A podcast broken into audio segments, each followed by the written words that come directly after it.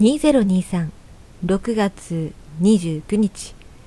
日付が変更する前に収録をやっていきたいと思います。エネルギー残量。40%今日もそこそこ頑張りましたね。皆さんもお疲れ様です。想像してみてください。生まれた時から超能力が備わっていて何の苦労もせずに何だってできてしまう。人にはない力。すべて持っている。だけどこの人間社会に生きている。何でもできるんだから幸せなんじゃない？楽しいんじゃない？思うじゃないですか。だけど何でもできるから何のおかしみもないんですって。初めから何でもできちゃうんで喜びがないんですって。何でも全てを持って生まれてきていいねって人は思うかもしれないけれどそうじゃなくて当の本人は全てを奪われて生まれてきた。そんな風に感じているんですって。これ佐伯楠尾の災難っていうもともとは漫画みたいですね。漫画を実写化した映画。それをね本当に面白くって。ずっと笑って見てたんですけどもイントロダクションのところでそういう一節があってねちょっと考えさせられたというかなるほどなーってすっごくね感心しちゃったんですよ。そうかもしれないな。何でも与えられているってことはプラスマイナスがない。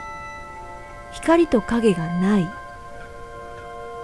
ていうことは何にもないのと同じなんだってちょっと思っちゃったんですよね。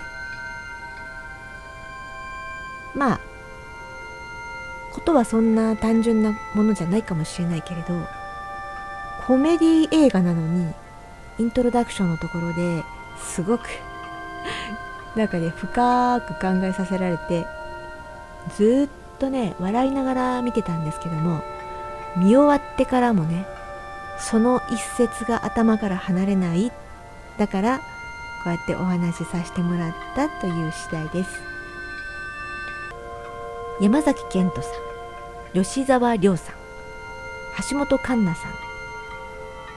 この3人がね出ているんですけどもでもこの3人が揃うとキングダムキングダムですね。キングダム思い出しちゃったりなんかして。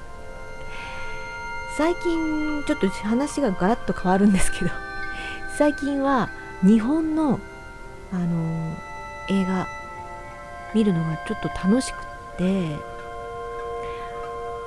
ハマっています。洋画も大好きなんですけどね。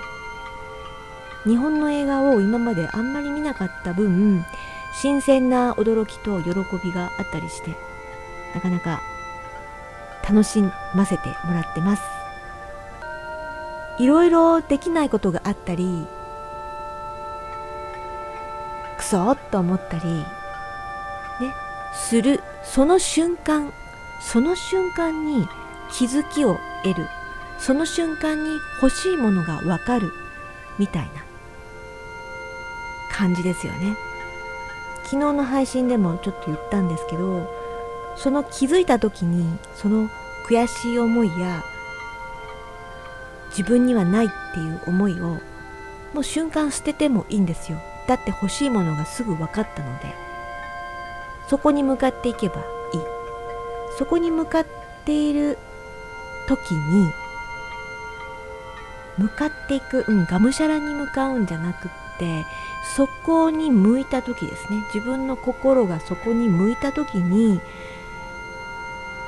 それぞれの人のそれぞれに合った道がふわーって自然に現れるんだと信じていますだからがむしゃらにならなくていいけれど自分の欲しいものにはしっかり焦点を当てていたいなと思いますね。